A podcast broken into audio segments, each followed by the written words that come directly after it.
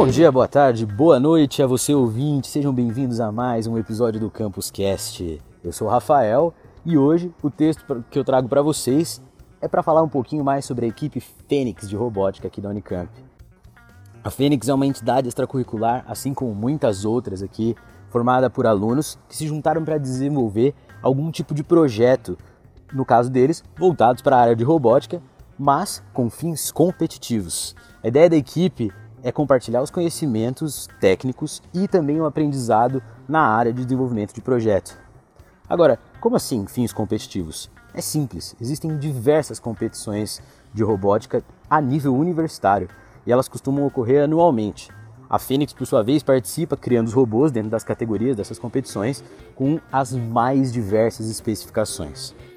Tudo isso os alunos fazem de maneira voluntária, porque eles veem que participar de uma entidade acadêmica extracurricular significa investir o tempo para aprender coisas novas em conjunto com os seus colegas. Isso não conta diretamente na graduação, contudo, traz uma bagagem prática de experiências e conhecimentos muito grande, independente de qual extracurricular você deseja participar. Vamos dar um exemplo.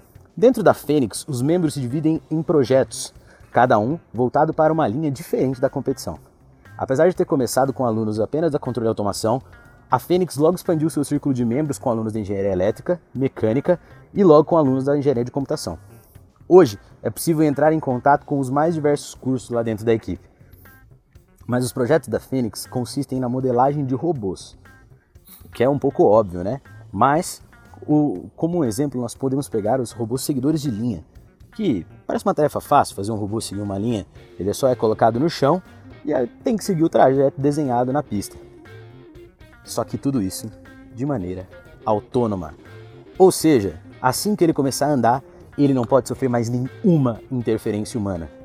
E aí, meu amigo, aí a coisa começa a complicar. O robô precisa de alguma forma enxergar essa linha. Ele precisa reconhecer a direção da linha e se mover através desse trajeto sem cair, sem se autodestruir no meio do processo.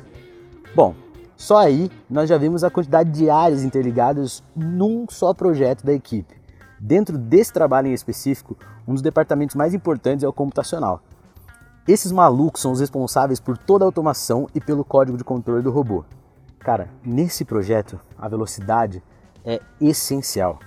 A galera da equipe tem que otimizar o código o máximo possível para que o reconhecimento do trajeto e o direcionamento do robô sejam feitos da maneira mais eficiente, fazendo com que ele percorra o percurso no menor tempo possível.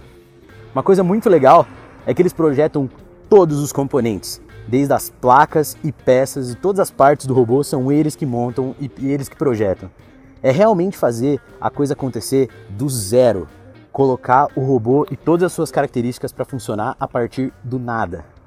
O processo de criação vai desde a da usinagem da carcaça do robô até a fabricação da placa de controle e programação, é, regulagem dos motores e etc. Eles também participam na competição dos robôs radiocontrolados, que é como se fosse um carrinho de controle remoto que tem capacidade para matar uma pessoa. Brincadeira, outros robôs talvez. E é essa a intenção. Além disso, participar com a equipe nas competições também é algo sensacional. A Fênix já tem o seu histórico com grandes conquistas ao longo do tempo e ter acesso a esse tipo de atividade dentro da universidade não faz parte do currículo comum dos catálogos de graduação. Só que, se você faz computação, elétrica ou controle de automação, existem coisas que se aproximam dessas linhas de conteúdos teóricos, mas não com teor tão prático e aplicado quanto numa extracurricular, como a equipe de robótica. Por isso, é importante, vale muito a pena participar de uma extracurricular que você trabalhe e em cima de um tema que você realmente goste. E aí, meu amigo, vai muito além de uma equipe, seja ela de robótica ou qualquer outra coisa. O ambiente universitário é ideal para ir atrás de qualquer coisa, principalmente se for relacionada ao aprendizado e, ao, e à construção do conhecimento. Aprender não quer demais, e o quanto você aprende em conjunto numa entidade como essa é indescritível. E aí, você gostou da ideia de uma entidade como essa? Quer conhecer um pouco mais sobre a Fênix? Quer participar da equipe? Meu, aproveita. Eles estão abrindo um processo seletivo agora no segundo semestre e ele fica aberto até o dia 22.